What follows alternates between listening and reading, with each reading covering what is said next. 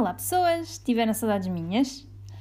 Estimo que saibam que o último podcast, ou seja, o número 35, foi o podcast mais ouvido até à data de hoje. Eu fiquei muito contente.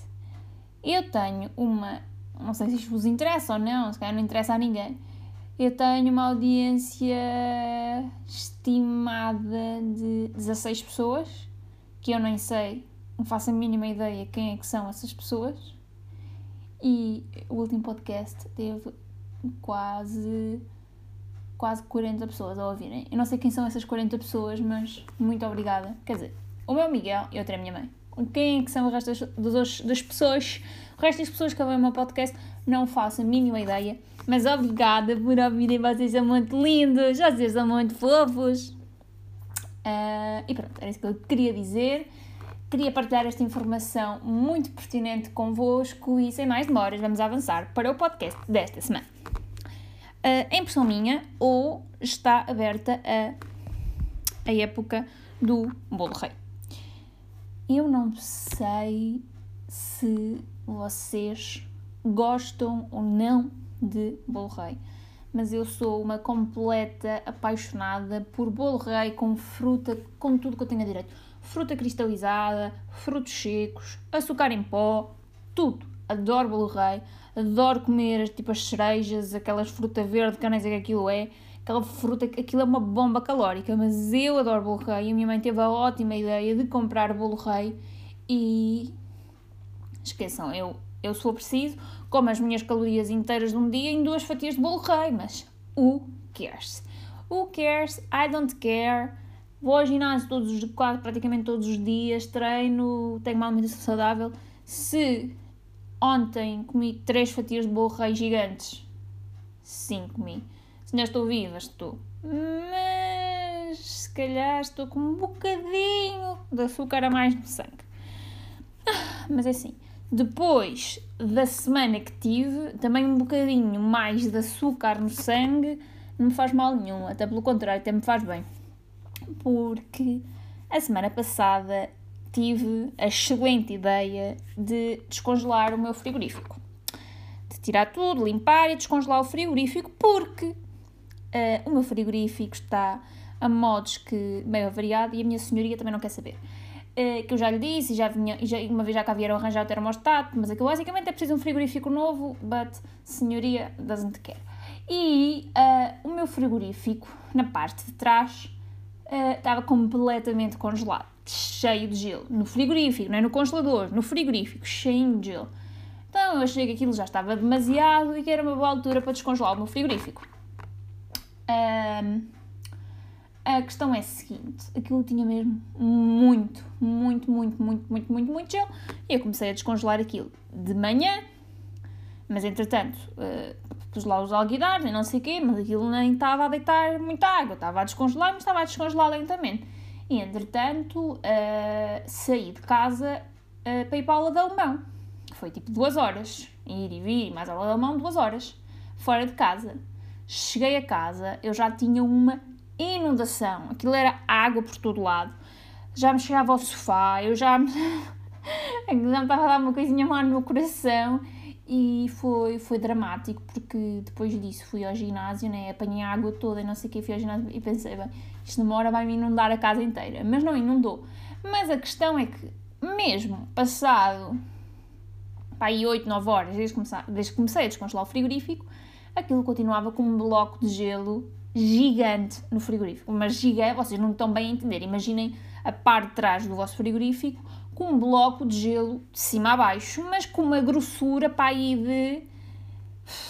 Eu diria que 8, 9 centímetros, uma grossura à altura da parede do vosso frigorífico e uma grossura para aí tipo de 8 centímetros. E pronto, a modos que, uh, tipo, às 10 da noite ainda estava gelo que, se eu fosse dormir e deixasse o frigorífico a, descongelar durante a noite, eu chegava uh, de manhã, tinha o apartamento todo inundado. Então uh, achei por bem que o Miguel iria, não sei como, mas lá conseguiu retirar aquele bloco de gelo gigante, descolá-lo de alguma forma da parede frigorífico e tirá-lo por todo. É assim, é partir gelo, aquilo foi partir, tentar o, Mi, o Miguel, assim, eu dei apoio psicológico e moral e, e fiz o jantar e força, eh, pronto. E comer umas sandes de pé enquanto estava água por todo lado e não se descongelava no frigorífico. Sim, mas resumindo, concluindo, misturando e baralhando, uh, até à meia-noite e tal a tentar tirar o gelo, quando digo nós, digo o Miguel, e o Miguel foi bastante bem sucedido depois de duas horas de tentar partir gelo, porque imaginem, aquilo não dava para sair, aquilo estava preso nas prateleiras do frigorífico. E se as prateleiras do frigorífico estivessem soltas, aquilo dava para puxar e saíam as prateleiras do frigorífico, só que não dava, estava preso. Então foi uma luta renhida, mas aquilo tipo saiu aos blocos inteiros de gelo. Mas para vocês visualizarem bem a quantidade de gelo que aquilo era, uh, os blocos de gelo não cabiam na banca da cozinha. Imaginem uma banca, imaginem a banca da vossa cozinha. Agora imaginem, tipo, três pedaços de um bloco de gelo gigante, cada uma só por si, ou seja, um terço do bloco do gelo, que era o meu frigorífico, não caber na vossa banca. Sendo que depois o gelo ficou lá durante a noite na banca, né, a derreter, e quando eu me levantei de manhã, passado tipo 8 horas, ainda tinha gelo na banca. Epá, realmente, pronto, é desagra foi desagradável e eu quase ter um mini ataque cardíaco de inundação por gelo de frigorífico na minha casa. Sim. Se neste momento o meu frigorífico está bom, não, uh, ele foi descongelado a semana passada, hoje já tem tipo uma fina camada de gelo lá atrás. Fina, mas já lá está isto eu deixei ligado na sexta-feira, hoje é segunda já tenho uma fina camada de gelo. Se souberem de soluções para um, ajudar-me a não ter gelo no meu frigorífico, pá, por favor, mandem mensagem uh, e digam-me. Aceito. Aceito tudo. Miguel também já tem as suas soluções, mas acho que a solução mesmo ideal era a minha sonheira por aqui um frigorífico novo. Mas pronto. Cada um lida com aquilo que tem. E não é que a semana passada, não sei se vocês têm por hábito ou se por acaso, quando estão em casa e ligam a televisão às 7 da tarde, veio o preço certo, mas é assim. Enquanto uma pessoa espera pelo telejornal ou está a fazer o jantar ou não sei o quê e está com a televisão ligada, eu não vou pôr na Cristina, eu não vou pôr no Big Brother, eu não vou pôr nas novelas da SIC, nem o que seja que está a dar na RDP2, e meto a televisão no preço certo, porque Sejamos sinceros, é a única coisa que dá de jeito às 7 da tarde na televisão é o preço certo. Hum? Então não é que. A semana passada, já não sei em que dia que foi, mas de repente chamam um senhor, né, um concorrente novo lá para, para a bancada e o senhor não se chamava. Se chamava e chama, porque o senhor não deve ter falecido. O senhor chamava-se, isto era o nome próprio, o senhor chamava-se Rabadão. Rabadão. Escreve-se como se diz: R-A-B-A-D-A com O. Rabadão. Nunca vi, nunca. Eu fiquei fascinada porque o homem chamava-se mesmo Rabadão. Eu não sei de onde é que vem este nome, Rabadão. Rabadão. Eu juro que o homem chamava-se Rabadão. E há aqui mais pessoas chamadas Rabadão. Mas Rabadão. Ah, também há uma serra em Arganil, que é a Serra do Rabadão. E o que é que significa Rabadão? Perguntam vocês, para além de ser o nome do senhor. Alguém, alguém, os pais deste senhor, devem ter adorado o termo Rabadão e decidiram que era um ótimo nome para chamar o filho.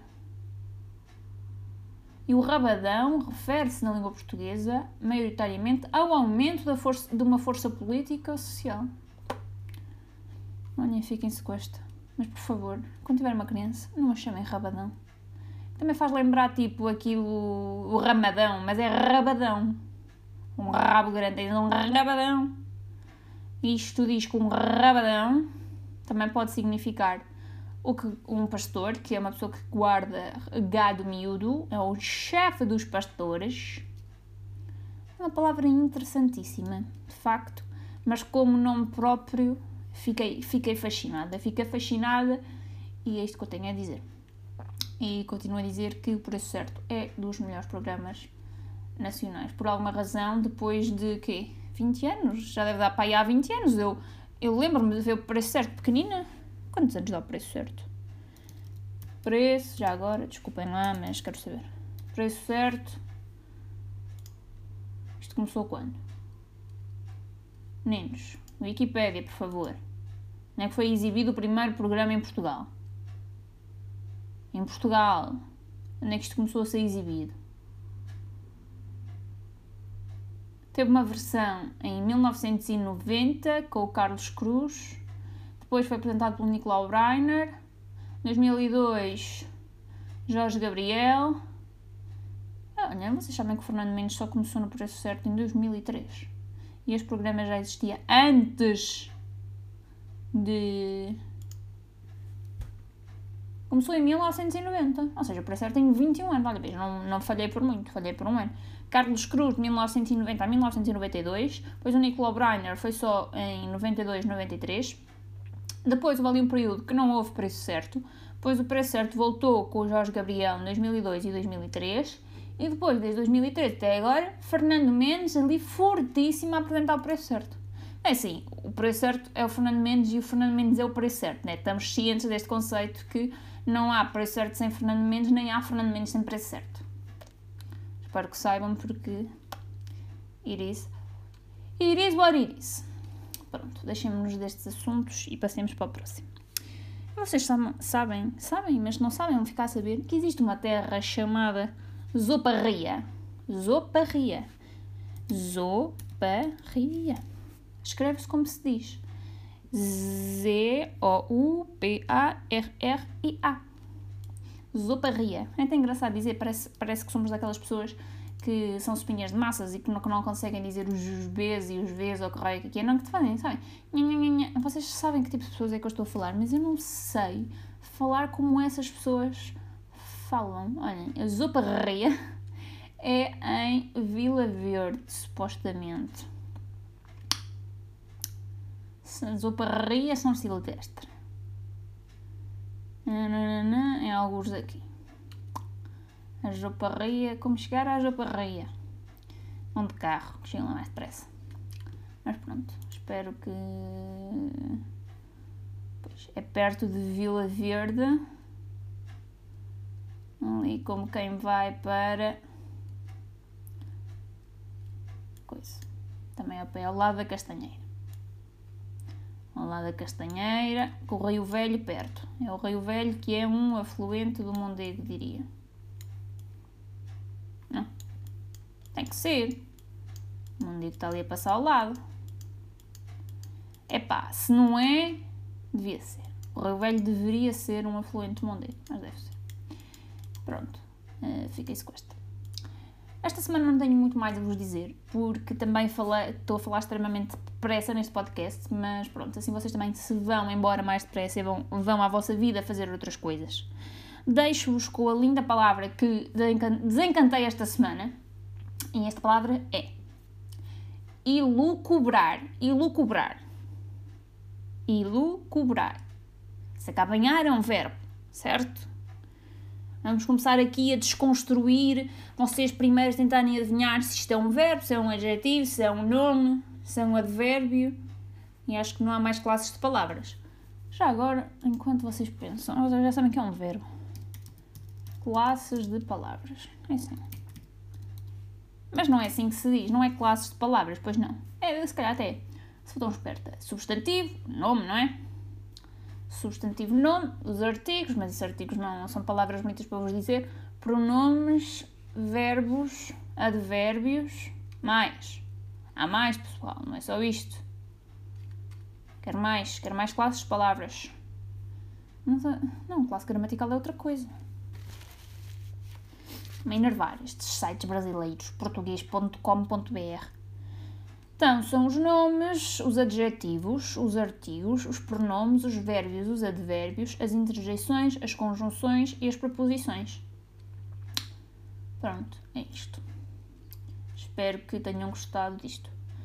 Pronto, mas então, ilucubrar não é um substantivo, ilucubrar não é um artigo, ilucubrar não é um adjetivo, ilucubrar não é um numeral Não é um pronome, é um verbo. E o que é, que é um verbo? Os verbos são palavras que expressam uma ação, um estado, um fenómeno uh, que se encontra situado cronologicamente alguns. E para que serve o verbo ilucubrar? Espero que saibam que pode ser um verbo intransitivo ou transitivo e que significa, pode ter, pode ter aqui uh, quatro significados.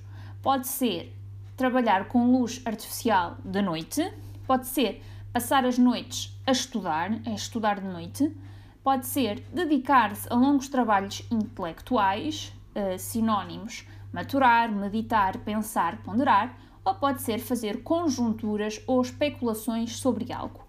Sinónimos: conjunturar, divagar, especular. Ou seja, pode ser trabalhar com luz artificial durante a noite, pode ser passar as noites a estudar, pode ser dedicar-se a trabalhos intelectuais muito longos, longuinhos, ou pode ser fazer especulações sobre alguma coisa. Estão a ver? É uma palavra bonita, uma palavra diferente e é uma palavra que vocês podem usar. Se vocês durante a noite estiverem a cozinhar à luz das velas, não, tem que ser eh, à luz de um candeeiro, uh, estão a trabalhar com luz artificial durante a noite.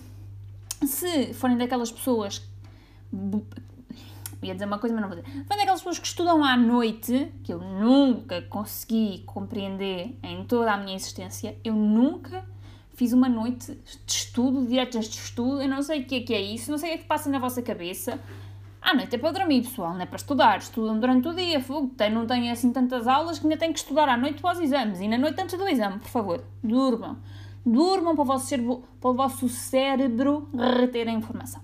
Pronto também pode então significar isso, ou seja, uma palavra que vocês podem usar com muita facilidade. Se vocês se dedicarem a longos trabalhos intelectuais, ou seja, tiverem a estudar imenso, estiverem a fazer a vossa dissertação, que é, que é um trabalho intelectual longuíssimo, ou se estiverem a especular sobre algum assunto, vocês estão a ilucubrar. Vocês ou qualquer pessoa. Por isso, isto é uma palavra que vocês na próxima semana podem usar de certeza absoluta. E com isto, desejo-vos uma ótima semana, portem-se bem mal e beijacas!